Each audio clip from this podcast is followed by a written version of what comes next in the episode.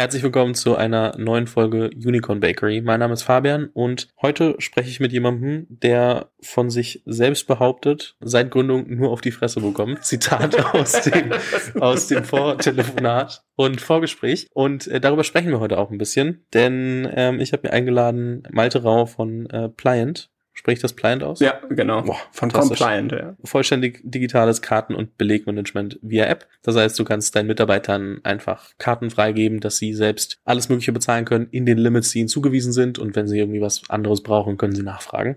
Ja. So dass du nicht immer deine, äh, ich sag mal, Masterkreditkarte hergeben musst. Daran arbeiten inzwischen so circa 100 Leute. Es sind ähm, ja, mehr als 18 Millionen Euro in die Firma geflossen. Und ähm, ja, es gibt so viel auf und ab, wie man sich äh, oft äh, vorstellt, worüber selten geredet wird. Und deswegen bin ich sehr froh, dass du heute hier bist. Äh, willkommen im Podcast, Malte. Danke für die Einladung. Ja, also wa warum fängt das alles schon mit, mit äh, viel Chaos an? Ihr habt äh, Anfang 2020 gegründet so und ähm, habt ja, äh, im April steht offiziell bei LinkedIn drin. Du meintest vorhin, ihr habt im Januar das Fundraising begonnen. Und äh, was war das so für eine Zeit? Äh, was ist da anders gelaufen als geplant? Ja, also am Anfang sah es wirklich auch tatsächlich sehr gut aus. Das heißt also, wir haben Termsheets bekommen für die Idee äh, und das war so im Januar in die Zeit und dann kam ja der, der, der Lockdown. Und ähm, zu dem Zeitpunkt war es dann halt so, dass wirklich die Leute gesagt haben oder immer wieder, hey, äh, wir müssen uns jetzt um den eigenen ähm, Bestand kümmern. Das heißt also erstmal, wir wissen nicht, was passiert. Und im ersten Lockdown war es auch nochmal anders als jetzt beim zweiten zweiten, weil dadurch ja ähm, das wirklich eine komplett neue Situation war.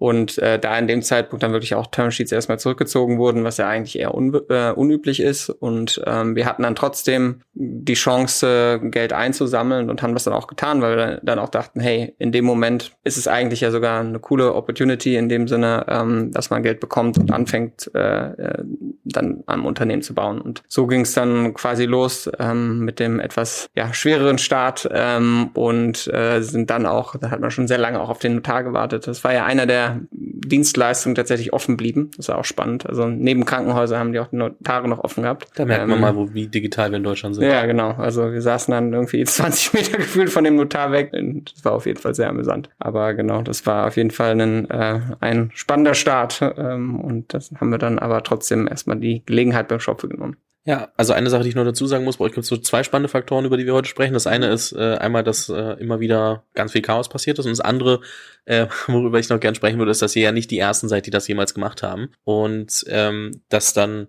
einmal in der Krise gemacht, okay, das ist, der, das ist der eine Part, aber dann auch, warum es vielleicht eigentlich spannend ist, auch sich einen Markt anzunehmen, wo man sieht, ah, das machen andere schon, aber ich glaube, ich kann es besser. Das würde ich ganz kurz ein bisschen nach hinten stellen, mhm. außer du hast das Gefühl, wir müssen es vorne reinziehen. Zum Thema, zum Thema Krise, Termsheets zurückziehen, das sind ja jetzt schon so Sachen, die man auch gerade wieder hört und du, ich weiß jetzt nicht, ob ihr selbst aktiv im Fundraising seid, aber ähm, du wirst es ja miterleben, auch bei, bei anderen Gründern und Gründerinnen. Was würdest du sagen, inwiefern sind die beiden Phasen von Anfang 2020 und die, ich sag jetzt mal Anfang 2022, auch wenn wir jetzt schon irgendwie im ja. Juni sind, vergleichbar? Ähm, also ich glaube, letztendlich, was vergleichbar ist, ist auch erstmal so eine grundlegende Panik, die sich so ein bisschen entwickelt. Ähm, das ist so ein, äh, das erste Mal, das ist eine neue Situation. Das heißt, alle natürlich auch Funds, äh, muss man sich vorstellen, was ist deren Job? Auch äh, ja, Risikolimitierung. Das heißt, als erstes war auch damals, wird der komplett das Worst-Case-Szenario quasi betrachtet. Und das ist ja auch der Grund, warum sie dann gesagt haben, okay, wenn ich jetzt ähm, bestehendes Portfolio haben und die Zeit für die hart sind, dann ist es mein Geld besser investiert da, womit ich quasi verhindern kann, dass jemand komplett irgendwie in Insolvenz geht, äh, versus jetzt noch weiteres Risiko mit zusätzlichen Firmen in mein Portfolio zu nehmen. Eine ähnliche Entwicklung gibt's jetzt auch. Ähm, was bei dem allerdings damals schon sehr anders war, ist die Reaktion des Marktes darauf hin. Das heißt also, wenn man sich jetzt anschaut, äh, direkt nach Corona wurden die Runden ja extrem riesig und das lag ja daran auch, dass einfach ähm, ja auf der einen Seite Niedrigzinspolitik geherrscht hat, auf der anderen anderen Seite halt wirklich Geld gedruckt. Also kann man nicht anders ähm, formulieren. Und jetzt gibt's halt nicht mehr den Fallback, Geld zu drucken. Das heißt, dass ähm, dadurch, dass eine Inflation herrscht, ja das Gegenteil passiert. Und dadurch die Funds jetzt wiederum ähm, eher Angst haben, okay, wo kommt denn mein Geld wiederum her? Weil wenn der Leitzins hochgilt, gibt es andere Anlagemöglichkeiten für die, die sonst ins Risiko gehen, um dann zu sagen, hey, ich muss jetzt wirklich, mein Erwartungswert in diesem Risikofall ist höher als der, wenn ich jetzt irgendwann eine Staatsanleihe kaufe. Das heißt, das ist so ein bisschen anders, dass jetzt zusätzlich dem, ich möchte meine eigenen bestehenden Unternehmen schützen, auch noch die Frage ist, okay, ich habe zwar jetzt volle Taschen, aber was passiert jetzt im, in der nächsten Zeit? Ähm, gleichzeitig aber gibt es auch eine andere Hypothese, dass die Leute sagen, die Taschen sind ja alle voll, was auch wahr sind, und die Leute müssen Geld ausgeben. So. Frage ist aber dann, wie geben sie es aus? Geben sie halt aus und äh, setzen wieder auf ein extrem großes Unternehmen, wo schon viele investiert haben, um zumindest zwar ihre erwartete Rendite nicht so hoch, aber dafür wahrscheinlicher zu machen. Ähm, und das ist dann so einer der Themen, der jetzt schon sehr an, anders ist. Und die Frage ist halt, wie reagieren sie? Also du sprichst wirklich aktuell mit dem einen VC, man hat ja immer dann so ein paar, mit denen man einfach Catch-up machst. Die einen sagen so, hey, ich habe hier ein Fund, ich muss es ausgeben. Die anderen sagen, wird jetzt schwer. Was auf jeden Fall alle machen, ist versuchen, Bewertung zu drücken. Was aber, glaube ich, auch fair ist, weil wirklich Bewertungen in den letzten zwei Jahren, also, also nach der ersten Lockdown wirklich extrem durch die Decke gegangen sind und jetzt halt viel mehr auf Profitabilität geguckt wird. Also teilweise wirklich anstelle früher Umsatzmaltepilz, Leute jetzt Bruttomargenmaltepilz und das ist schon ein sehr anderes, ähm, ja, sehr anderes Geschäft und ja, das würde ich sagen, ist ein sehr großer Unterschied. Ja, und also wie du schon sagst, die, die Terms ändern sich. Also ja. es gibt auch immer mehr Liquidation Preferences, äh, die auch äh, jetzt in Form wiederkommen werden oder können nicht müssen, ähm, wie wir sie die letzten zwei Jahre auf jeden Fall nicht gesehen haben. Das habe ich mit Philipp damals auch schon gesprochen, kann man sich da nochmal anhören. Äh, muss ich jetzt nicht alles nochmal runterbeten und so tun, als ob ich das selber alles äh, auswendig wüsste. Aber ich glaube, das ist schon was, da muss man als Gründer ein bisschen aufpassen. Das heißt, auf der einen Seite, die Runden werden wahrscheinlich, also entweder insofern teurer, dass meine Bewertung kleiner ist, also als Gründer werden sie teurer, ich muss mehr mhm. verwässern, um dieselbe Bewertung zu bekommen, falls ich es überhaupt bekomme. Oder ich muss weniger Geld aufnehmen, um gleich viel zu verwässern wie vorher. Ähm, was bedeutet das für mich? Also wie, wie, wie gehe ich jetzt ans Fundraising ran? Wie, wenn du jetzt äh, überlegst, okay, du denkst ja wahrscheinlich auch, also so ist es halt im Venture, man denkt immer wieder drüber nach, so wann, wie raise ich?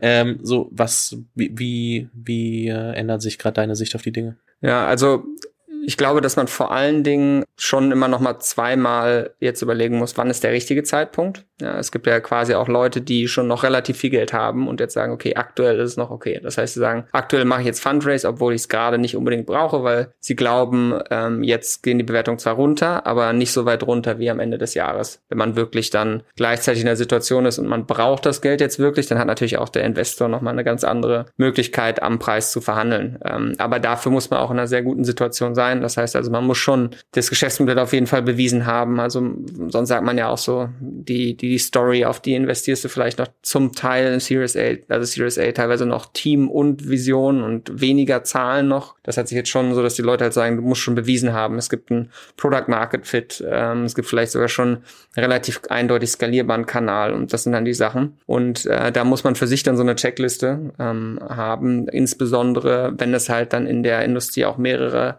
ähm, andere Unternehmen gibt, an denen man sich orientieren kann. Also gibt es viel Konkurrenz, gibt es wenig Konkurrenz und da muss man sich das dann so ein bisschen äh, zurechtlegen. Es gibt allerdings auch, also es ist schwer zu sagen, okay, für genau das ist jetzt das, äh, die beste Möglichkeit, ähm, Geld einzusammeln, aber ähm, eins, was auf jeden Fall hilft oder was auch jeder, der schon Investoren hat, hören wird, ist zu sagen, okay, egal was du jetzt machst, guck, wie du es effizienter machst, Ziele bleiben die gleiche, aber machst mit weniger Leute und weniger Geld äh, oder verlänger deinen Runway. Aber man muss trotzdem weiter wachsen. Also das ist dann natürlich auch die, die Aussage. Also man kann nicht sagen, ich versuche jetzt so lange, wie es hält. Ich gehe jetzt in Winterschlaf für zwei Jahre, muss nicht mehr wirklich wachsen. Ähm, und gleichzeitig dann aber, wenn du in zwei Jahren rausgehst, musst du trotzdem gewachsen sein zum heutigen Zeitpunkt. Das heißt also, ähm, ich glaube, man muss schon gucken, wann äh, man auf einen, in einem guten Momentum, aber das war eigentlich schon immer so. Man muss nur, mittlerweile wird nicht mehr ganz so viel auf Fantasie sondern mehr auf wirklich, okay, Momentum, aber auch zu zeigen, das kann man profitabel wachsen. Und wenn man das hat, also dann glaube ich, sollte man tatsächlich auch zum jetzigen Zeitpunkt eher. Aber mein Hintergrund ist auch Risikomanagement, muss man dazu sagen. Ich äh, achte immer lieber darauf, dass man auch seine Downside irgendwie ja, beschützt. Ja.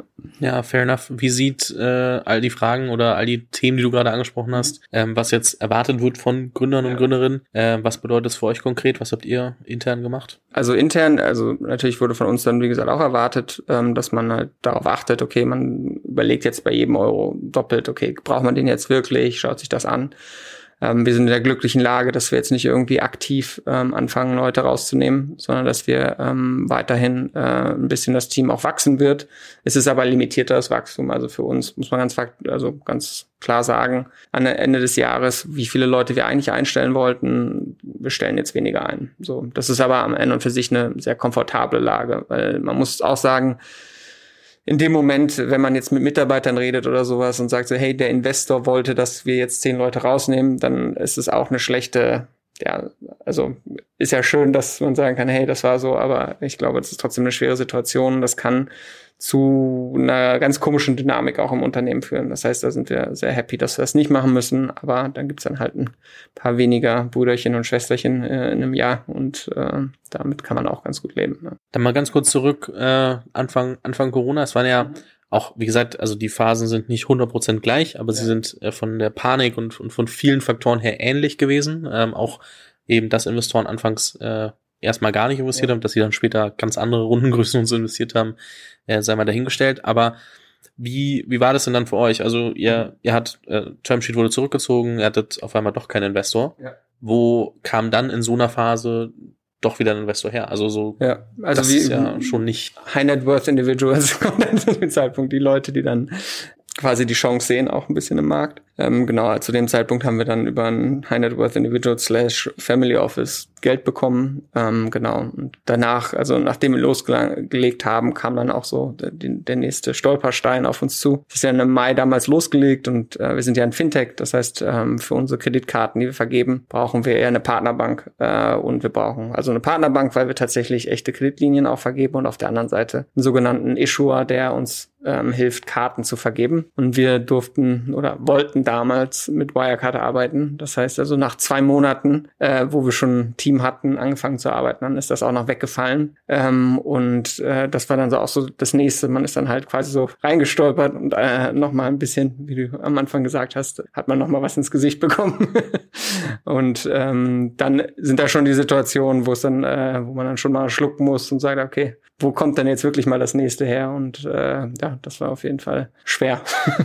ich weiß gar nicht, ist wahrscheinlich besser, als wenn man irgendwie schon ein Jahr operiert hat und dann die Wirecard pleite geht, oder? Das ist auf jeden Fall besser. Also es gibt auch Fälle, wo, also bei uns war es tatsächlich so, ähm, man musste eine Anzahlung machen. Die war damals fällig an einem Freitag. Am Donnerstag ging der Jahresabschluss nicht durch. Das heißt, ähm, am Donnerstag, okay, Jahresabschluss komisch. Nächster Tag kam dann, haben wir da auch mit denen gesprochen, mit unseren Ansprechpartnern, meinte, ja, kein Problem, ist alles okay, schick Geld rüber, kein Stress. Und wir werden nicht insolvenz gehen, auf gar keinen Fall. Also die hatten ja auch alle keine Ahnung, was, was tatsächlich abgeht. Und dann äh, Montag Insolvenz und die so, oh, ja, zum Glück haben wir es am Freitag nicht geschickt. Also und da muss man halt auch noch mal ganz anders. Äh, in dem Moment klingelt natürlich das Telefon von allen existierenden Investoren, okay, was ist los? Habt ihr irgendwie Geld verloren und sowas alles? Und das, was ähm, für uns aber die eigentliche Herausforderung ist, das muss man sich vorstellen, wenn du, äh, Wirecard hatte ja viele Kunden, die mit denen schon Karten vergeben haben. Das heißt also, du bist im Moment derjenige, der hat kein Geschäft, du brauchst aber einen neuen Partner. Und dann stellst du dich irgendwo in der Schlange an, wo aber fünf Leute vor dir sind, die halt schon existieren, also die Umsatz bringen. Also die haben irgendwie Umsatz anzubieten gegenüber dieser Leute. Und äh, das war, glaube ich, dann für die Leute auch gar nicht mal so schlimm, dann zu wechseln auf neue. Man muss aber auch sagen, dass also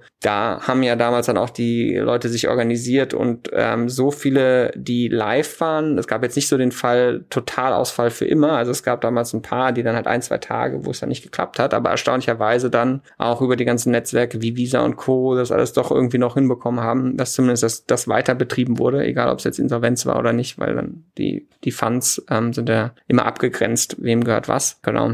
Aber das war äh, ja auf jeden Fall eine spannende Zeit. Aktuell arbeiten wir mit der Warengoldbank, das ist aus Hamburg, so eine äh, Fintech-Bank, ähnlich wie Solaris. Und äh, die machen bei uns quasi das ganze Refinanzierungsthema auch. Und dann arbeiten wir mit einem Issuer, ähm, also einem E-Geld-Institut, was auch zum Beispiel von Spendesk ist ja auch ein bekannter Name auch genutzt wird. Also da gibt es so ein paar, die dann quasi dieses White Labeling anbieten. Und ähm, die haben wir dann gefunden als Alternative. Ähm, darunter gibt es noch ein paar Software oder quasi technische Partner, die man auch alle ersetzen wollte. Also Wirecard hatte diesbezüglich eigentlich ein gutes Produkt, weil er ist ja sagen, alles aus einer Hand.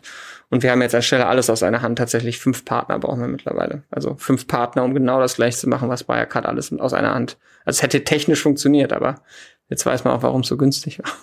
Ja, gut, fair, fair point. Ähm, So, du hast gerade gesagt, okay, da standen schon ein paar Leute mit, mit Geschäft. Ähm, ja. Die waren natürlich dann bei, bei vielen der Partner vielleicht ein bisschen schneller ähm, erstmal am ja. Telefon äh, in der Phase und da haben die Telefone bestimmt auch sehr geglüht. Warum entscheidet man sich dann für eine Branche, wo es eigentlich schon ein paar gibt, die ähnliches machen ähm, und äh, ja, dann da sagt man, ja. okay, ein paar Jahre später oder ein paar Monate, ich weiß gar nicht, wie lang die Zeit, der Zeitverzug ist, äh, Zeitverzug in Anführungszeichen, mhm. ne? aber die Differenz von Modell schon mal angefangen und, und wir machen's. Ähm, aber was ist, was sind denn so die Seiten der Medaille? Ja, also vielleicht um das in den Kontext noch so ein bisschen zu rücken auch. Also es gibt ja, also viele haben wahrscheinlich schon gerade auch in der Founders-Welt gehört von Spendesk, Cleo, ähnlichen Anbietern. Das sind ja dann digitale Kartenanbieter. Ähm, und ähm, letztendlich macht das auch vollkommen Sinn, quasi die Kartenverwaltung äh, zu digitalisieren. Das heißt also typischer Use Case ist halt, was du am Anfang auch gesagt hast ich will Mitarbeiter eine Karte geben, bitte einen Klick, dann kriegt er es, Limite ändern, Belege mit mobilen Apps einsammeln und ähnliches. Und Karte ist ja eigentlich das Zahlungsmittel der Digitalisierung. Das heißt, alles, was du Software, Cloud und sowas bezahlst, das machst du mit der Kreditkarte, du brauchst es. Das heißt, der Geschäftsführer kann nicht mehr eben seine Karte mehr rumgeben, Limite reichen nicht oder selbst mit irgendwie zwei Faktor hast du schon ein Problem. Ähm, das heißt, da gibt's einen riesen Need. Wenn du dir dann aber auf der zweiten Seite mal anguckst, wie viele Kunden haben diese ähm, diese, diese ganzen Firmen tatsächlich. Also ein Beispiel, Spendesk hat, ähm, glaube ich, neulich publik gemacht, sie haben so vier bis 5.000 Kunden. Wenn du jetzt mal eine Commerzbank nimmst, die haben eine Million Businesskunden und Commerzbank ist jetzt, das ist nur in Deutschland. Und jetzt jemand wie Spendesk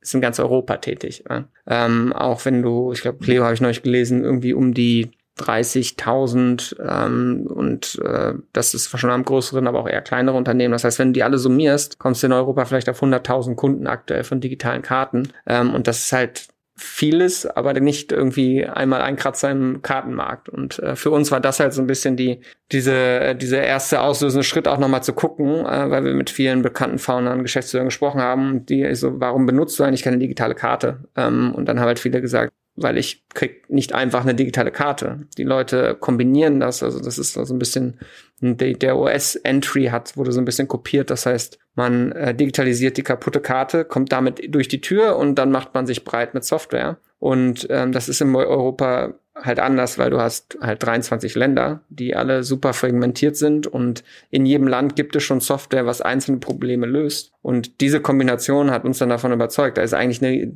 die Karten-Opportunity ist einfach noch riesig. Also es gibt ja auch kaum echte Kreditkarten mit Kreditlinien. Das heißt, die meisten haben diese Prepaid- oder Debitkarten. Und mein Co-Founder und ich, ähm, sowie auch unser Management, wir sind halt alle durch und durch Fintech. Also wir sind nicht vorher jetzt, keine Ahnung, haben mal da in der Branche gegründet und gesehen, hey, da ist was gehypt, sondern es war halt sehr gut überlegt. Wir haben die Komponenten sehr gut abbilden können, also auch mit einem extrem kleinen Team gestartet. Das, was wir auf die Beine gestellt haben, haben wir mit Abstand am effizientesten, mit dem geringsten Funding eigentlich, ähm, aber mit einem ähnlichen Scope quasi aufbauen können. Und ähm, das ist dann quasi genau dieses Thema, also wenn man dann etwas später dann muss man sich halt schon sehr stark ähm, oder wissen, wo seine Stärken und Schwächen liegen, weil da hast du natürlich auch viel mehr, viel weniger Toleranz auch, um da jetzt Fehler zu machen, weil das dann die anderen, die dann vielleicht zu dem Zeitpunkt ein bisschen länger sind, vielleicht schon ein bisschen mehr Funding haben, diese Fehler noch mal schneller ausnutzen können oder noch eher äh, konkurrieren ähm, beziehungsweise kopieren können. Ähm, und das äh, ja muss man sich schon sehr sicher sein. Und das waren wir uns zu dem Zeitpunkt. Das andere sind ja eher dann Außeneinflüsse gewesen, die dann das ein bisschen bisschen schwerer auch machen. Ja. Das heißt gesehen, okay, der Markt ist zwar, also wird zwar von vielen bespielt ja. und wirkt so, als ob er von allen irgendwie schon besetzt ja. wäre, ist aber gar nicht so besetzt und es gibt immer noch wenn, äh, Nuancen, dass wenn man die mit reinbringt und man ja. ein Produktoffering hat, was einfach von genug ähm, Unternehmen immer noch gebraucht wird und man sie so differenzieren kann, unter anderem durch äh, echte Kreditlinien oder, oder ähnliches, wo man dann äh, dafür sorgt, okay, hey, wir sind, wir, wir grenzen uns ab, wir sehen, was bei den anderen vielleicht auch nicht so gut gelaufen ist oder was ja. gut gelaufen ist und können das Beste davon äh, mixen oder aus deren Fehlern lernen und daraus ein eigenes Offering machen. Ja, genau. Also das ist äh, genau der Punkt. Und halt wichtig, den Markt extrem detailliert zu verstehen. Das heißt also, ähm, sagen wir so, hätten wir jetzt nicht so viel Fintech-Erfahrung, dann hätten wir das bestimmt nicht gemacht, einfach nur, weil man muss sich dann der Sache schon sehr sicher sein, also sehr, sehr confident, ähm, dass diese genau diese Lücke existiert ist, glaube ich, also oft hat man das Gefühl, ah, ich kenne schon einen, der macht es auch mhm. und deswegen mache ich es nicht. Deswegen ist es, glaube ich, oft so auch dieses immer wichtig zu hören, dass es nicht nur eine Person oder eine Firma in einem Markt gibt. Oft ja. kennt man ja eigentlich von Wettbewerb, aber äh, man vergisst es, wenn man selber versucht, eine Idee zu machen, dann denkt man immer, ah, aber warum sollte ich das jetzt besser können als die? Das, da muss man sich dann schon sicher sein und, und muss sich damit schon auseinandersetzen, ob man die richtige Person ist, das jetzt zu challengen. Aber es ist halt auch oftmals natürlich ein riesen Nachteil, First Mover zu sein, weil du halt ähm, auch unendlich viel Überzeugungsarbeit und Aufklärungsarbeit leisten musst, äh, weil du halt die erste Firma bist in dem Markt. Also es hat auch nicht immer nur Vorteile. Du musst auch viel Lehrgeld einplanen. Ne? Also auch selbst wir, wenn wir gestartet sind, also du ähm, lernst da Kleinigkeiten äh, in irgendwelchen, auf Transaktionsebene bei Karten, da muss ja eigentlich alles funktionieren, die man dann auch auf die schmerzhafte Art und Weise, die wir auch noch lernen müssen, da unter der Haube, die dann andere vielleicht nicht mehr genau gesehen haben. Aber natürlich auch, insbesondere wenn dann Leute, ähm, das Spannende ist ja am Anfang kommen Leute, die schon savvy sind für das Produkt, die dann vielleicht so okay, ich gucke, was ist das Neueste am Markt. Die haben vielleicht schon mal andere ausprobiert und gesagt, hey, das gefällt uns jetzt nicht so gut. Und dann kann man halt auch konkret darauf eingehen. Und das ist auf jeden Fall ähm, spannend. Aber auch auf diese Fragen brauchst du halt immer eine gute Antwort, weil die Investoren fragen sich trotzdem jedes Mal. also es ist äh, genau das Thema. Das heißt, du musst das sehr überzeugend drüber bringen können, warum du anders bist. Und äh, ja der hilft ein bisschen Glaube und hey, wir können das schon ähm, genau. halt im Pitch Deck nicht. Also da muss dann schon sehr klar analysieren können, warum, wieso, weshalb gibt's da Market Opportunity. Du musst wahrscheinlich noch mal deutlich mehr User-Interviews auch machen als, ja. als äh, vorher schon, um zeigen zu können, hey, wir haben halt mit genug Leuten gesprochen. Es gibt diesen, äh, dieses Problem wirklich noch, auch ja. wenn es all die anderen Anbieter draußen gibt, die haben die und diese und die Shortcomings. Ich glaube, wenn man das dann hinkriegt, dann wissen auch gute Investoren, okay, da hat sich der Gründer, die Gründerin aktiv mit auseinandergesetzt. Ähm, das äh, gehört dann schon mit dazu. Also die, die Basics muss man halt ein bisschen besser machen als als Und man äh, muss auch outperformen, ganz ehrlich. Also wenn du genau die gleichen Zahlen wie andere dann erreichst, das bringt dir nichts. Also du musst schneller wachsen, du musst zeigen, hey, okay, da gibt's noch mal mehr, mehr Traction, mehr Opportunity. Also klar, die allerersten kaufen auch immer noch auf die Hypothese ein und müssen die mitkaufen, aber dann muss man schon, auch wenn man live ist, schon noch mal sehr viel mehr Traction zeigen damit die Leute sagen, okay, da gibt's halt einen wirklichen ähm, Unterschied. Ähm, und das ist dann natürlich auch nochmal, was einen motiviert halt. Scheint ja mit einer Folgerunde irgendwie äh, so zu sein, als ob ihr das auch gut hinbekommen habt. Ja. Schauen wir mal, wie das jetzt die nächsten Monate aussieht und äh, ist ja jetzt gerade alles, haben wir schon drüber gesprochen. Ja. Interessanter, Wachstum wird trotzdem gefordert, hast ja, hast ja auch schon gesagt. Ähm, naja, spannende Zeiten wir haben ja noch, auf einen Punkt sind wir noch nicht unbedingt eingegangen, der aber auch dafür auch schmerzhaft gewesen sein könnte. Oder schmerzhaft ist das falsche Wort. Also ähm, schwierig. Also euer Tech sitzt ja nicht in Deutschland, wenn ich das richtig weiß. Zumindest nicht, also nicht der, nicht der, nicht, nicht alles. Ja. Ihr habt äh, Tech zum Teil äh, im Ausland und zwar in einem Land, was aktuell sehr betroffen ist. Mhm. Und äh, ja, wie ist die, also um wieder mal zurück zu dem Kern der Folge, also was heißt Kern der Folge, zu einem, äh, zu dem roten Faden der Folge zu kommen, dass immer wieder was von der Seite kommt. Ähm, wie war das für euch und das Team? Ne? Ich meine, das ist ja jetzt nicht nur eine, ah, unsere, unser Tech sitzt äh, in der Ukraine, um das jetzt auch mal zu sagen. Und äh, wir können jetzt nicht mehr nur liefern. Das ist ja, das ist ja nicht der einzige Faktor, der da reinkommt. Das ist ja der, der Faktor Menschlichkeit spielt ja eine Riesenrolle. So, da ist ja das Team dann auf einmal besorgt um die Leute, mit denen man tagtäglich arbeitet.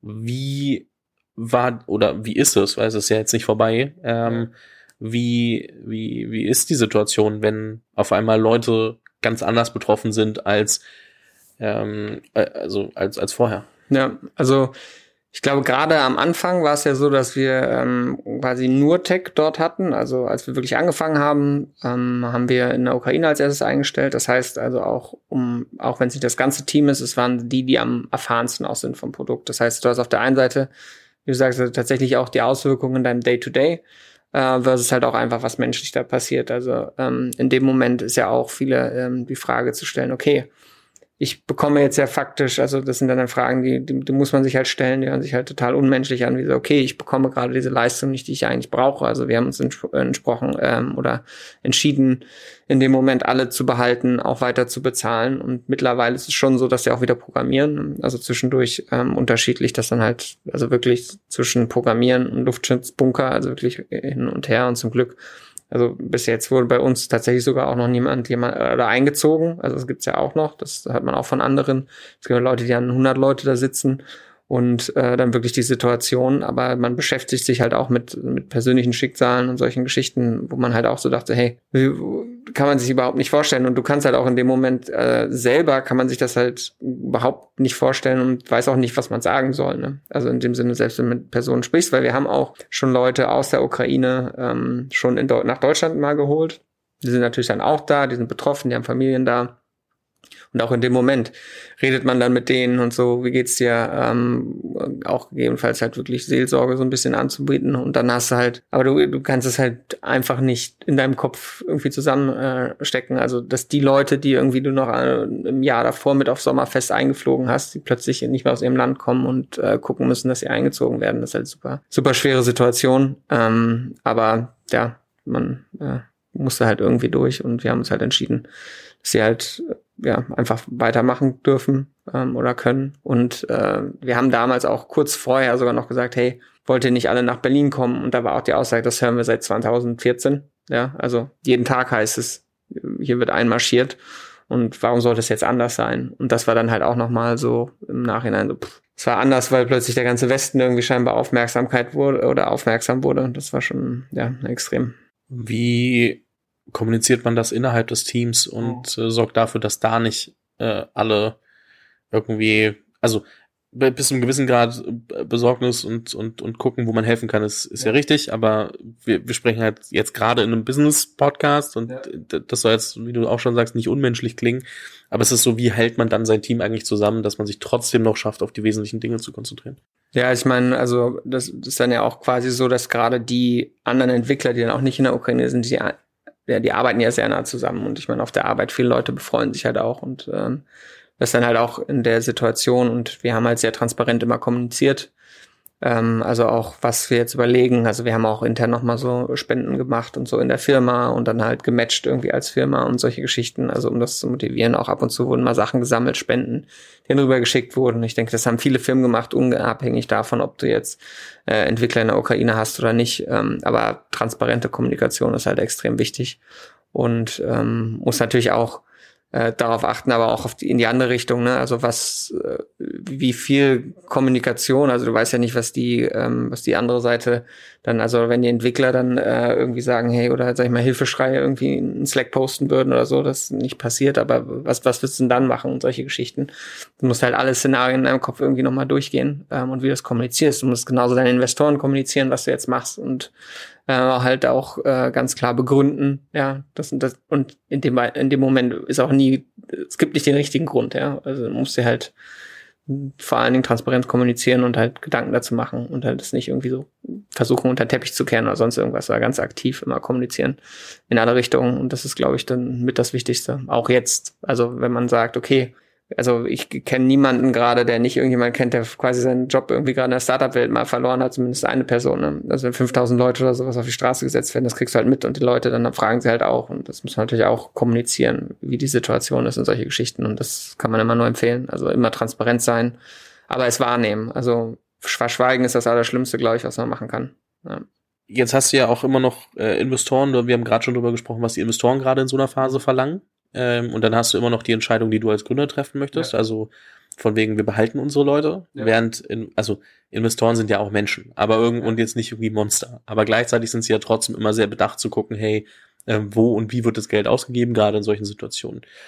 Ist es so, man muss sich ja dann als Gründer schon hinstellen und sehr überzeugt von seiner eigenen Entscheidung sein und sagen, mhm. okay, ihr könnt mir erzählen, was ihr möchtet. Wir machen das ja. so, weil ich stehe dafür.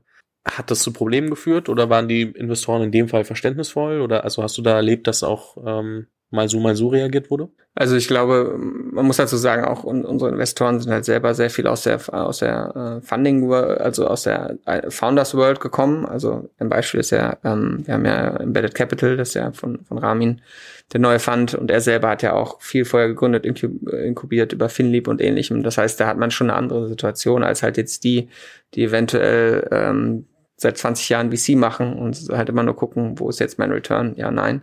Das ist, glaube ich, schon nochmal eine, äh, eine andere Situation. Das heißt also, uns wurden halt äh, die Sachen äh, klar gesagt, was gibt es für Optionen. Wir haben natürlich unsere Szenarien gelaufen und äh, am Ende sind das natürlich auch da, also wichtig ist, dass du halt nichts nach, in Anführungszeichen, Bauchgefühl, sondern musst alles begründen können. Ja, auch zu sagen, okay, ich jetzt aktuell brauche ich vielleicht sogar noch fünf Leute mehr, einfach nur damit ich weiß, dass wenn ich das nächste Mal rausgehe, weiter gewachsen bin und solche Geschichten. Ja, da geht's letztendlich hatten wir noch nicht oder hatten wir nicht die Diskussion mit dem, okay, du nimmst jetzt Leute raus und damit, sondern eher wie, wie positionierst du dich am besten für die nächste Runde? Ja, und diese Art der Konversation hat man dann. Und ähm, ich glaube, das ist halt auch der Punkt, ähm, die, äh, ja, also der sehr gut bei uns jetzt aus unserem Investorenkreis aufgenommen wurde, auch wie wir da drüber gesprochen haben, welche Aktionen wir machen. Und ähm, ja, es, sind ja auch Kleinigkeiten, man muss nicht aktiv immer Leute rausnehmen, aber mehr auf Performance achten und solche Geschichten, das sind ja schon Sachen, die man sowieso als Aktion dann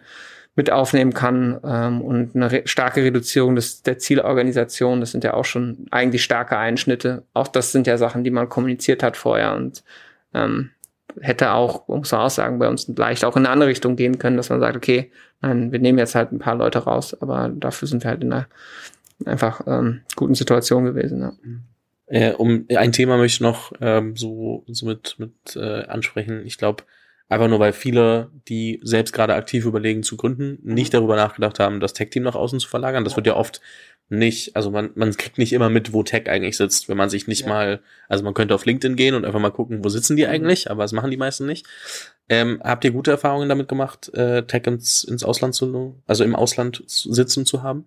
Ja, also ich meine, bei uns muss man auch sagen, unser CTO kommt auch aus der Ukraine. Das heißt also, ähm, das ist das, was uns auch immer gesagt hat, wichtig ist, dass man halt ähm, tatsächlich auch Leute hat, die dann ähm, eventuell auch schon mal in der Position gearbeitet haben und dann wissen, worauf man achtet. Also das braucht schon ein bisschen mehr Führung auch. Also es gibt natürlich auch die Companies, die halt sagen, okay, ich stelle dir auch noch einen Product Manager mit, du erzählst uns einfach, was für eine App du brauchst, die brauchen die ich sage, am Ende spart man da auch nicht so viel Geld. Das heißt also, was wir halt machen, ähm, ist halt wirklich die Leute, die sind, also wir haben jetzt nicht so limitierte Verträge gehabt, die sind für uns die Fulltime-Entwickler. Also auch seit Jahren sind die schon da, ja. Die ersten sind, das sind die ersten Mitarbeiter, die seit zwei Jahren jetzt bei uns angestellt sind. Und auch nicht mit dem, mit der Perspektive, das läuft jetzt in einem Jahr aus, ja. Das heißt also, dass wir da ähm, ähm, ja da diesen Ansatz gewählt haben. Kann auch sein, dass andere andere gute Erfahrungen haben. Äh, mittlerweile ist aber auch unser allgemeines Textteam halt sehr verbreitet. Also ich glaube, dass es wichtig wird, dass du schon auch kulturell diversifizieren kannst. Ja, du willst jetzt am Ende ähm, quasi nicht 100% Leute haben, die nur Russisch sprechen, weil dann ist es auch super schwer, wenn du mal dich diversifizierst, weil du dich dann sehr abhängig machst auch ähm, dann braucht man halt mal jemanden, dann hat man noch einen deutschen Entwickler, dann hat man noch einen französischen Entwickler und sowas alles. Das kommt dann irgendwann zusammen. Dann auch wichtig, Leute zu zwingen, halt im Englischen, sag ich mal, zu sprechen und auch zu dokumentieren, so dass da nicht äh, sowas geht. Und das, darauf haben wir auch dann auch relativ früh geachtet. Also am Anfang ist es ein guter Weg zu skalieren.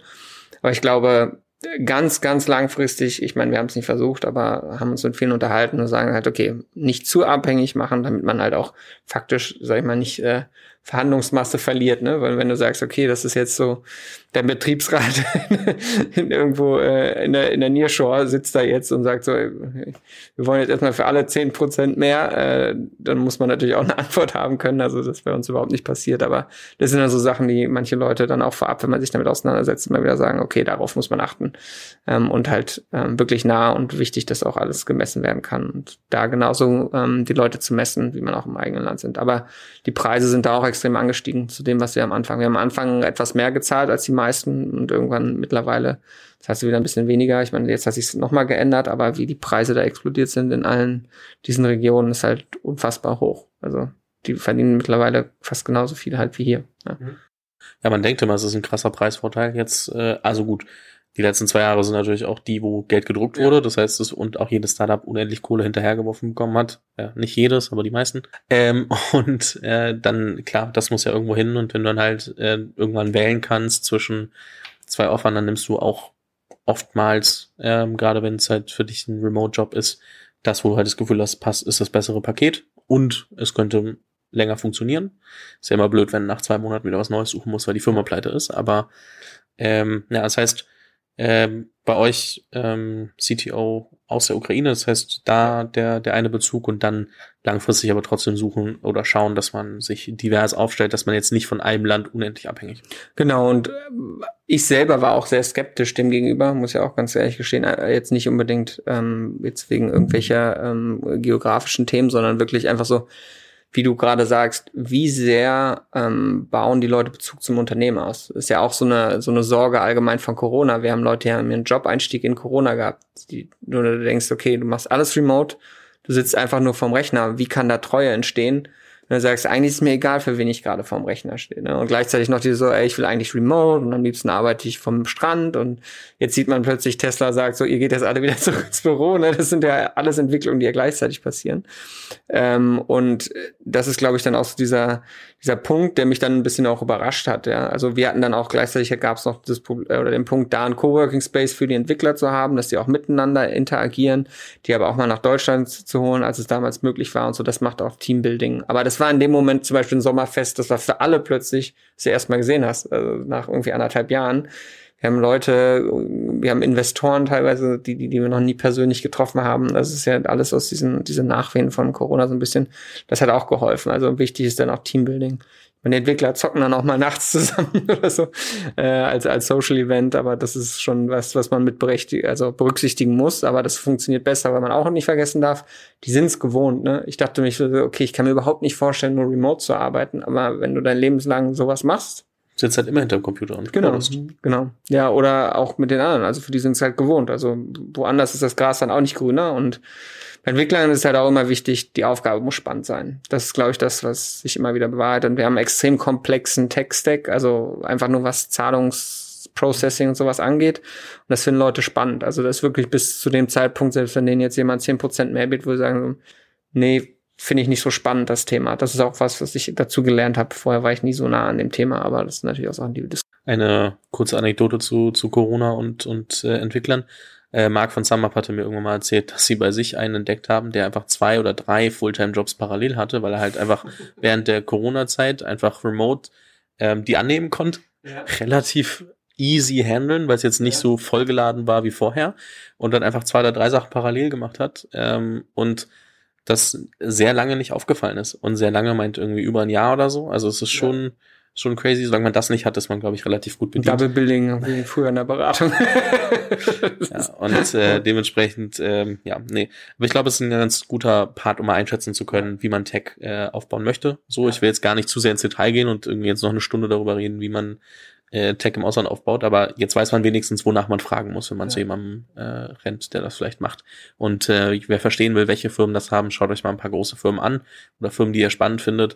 Schaut mal, ähm, wer arbeitet denn eigentlich wo, wenn ihr durch LinkedIn geht und dann mhm. kriegt ihr schon eine gute Indikation, äh, ob die Leute im Ausland arbeiten oder nicht. Und ähm, das ist ja auch, also und dann, dann versteht man es, glaube ich, ein bisschen besser. Aber man denkt immer, ah, die Firma hat 50 Leute, die hat 200 Leute, die hat 400 Leute, Hauptsitz Berlin, da sitzen alle. Das ja. ist halt nicht so in vielen Fällen. Und ich wäre immer ein bisschen vorsichtig bei diesen Full-Service-Geschichten, weil die dann halt häufig, die machen halt Salary-Arbitrage, die, die nehmen immer noch irgendwie 1000 Euro pro Entwickler pro Tag. Die sitzen aber dann halt irgendwie in, in Belarus oder so, wo sie halt kaum was bezahlen und am Ende haben sie halt noch einen Product Manager dazwischen gestellt, aber da, da, da immer besser nachfragen, weil das Full Service, da äh, passiert auch mal das Double Building das, das äh, stimmt. Was ich mitbekommen habe, zum Beispiel noch ein anderes Beispiel, Canva, wenn sie internationalisieren, die internationalisieren gar nicht jetzt mit Tech, Tech sitzt ja. bei denen oder also ist anders geregelt, aber auch wenn die so nach Marketing oder so gesucht haben, haben die immer die besten Freelancer aus dem Land über Upwork geholt, die sie finden konnten. Ja. Und haben dann versucht, diese längerfristig an sich zu binden, also 30-Stunden-Verträge. Ja. Die durften trotzdem noch was parallel machen, musste ja eh wegen Scheinselbstständigkeit und Co. Aber ähm, hast dann ähm, darüber das Team aufgebaut und heiern sie dann nachträglich rein, aber mit in Kooperation mit Upwork. Ne? Also die, das ist mit denen abgesprochen. Upwork ist ja normalerweise so ein Thema, aber so haben die angefangen, eben auch nicht über Full Service oder Agenturen gehen zu müssen, sondern ja. sich Leute zu suchen. Also es gibt da verschiedene Modelle, man kann sich da selber mal umschauen, ähm, einfach auch mit anderen Leuten sprechen. Ich glaube, dann kriegt man recht schnell ein gutes Verständnis dafür, was am besten zu dem passt, was man selbst ja. vorhat. Das äh, wären äh, in dem Fall alle meine Fragen und alle meine Themen. Ähm, außer du hast das Gefühl, wir haben was vergessen, wo mal dir der Arsch ein bisschen auf Grundeis gegangen ist. Haben wir alle Themen? Alle Themen. Arsch auf Grundeis, ja. nee, Ohren steif halten, das ist das Wichtigste. Fantastisch. Dann äh, bin Und nicht zu viel links und rechts gucken.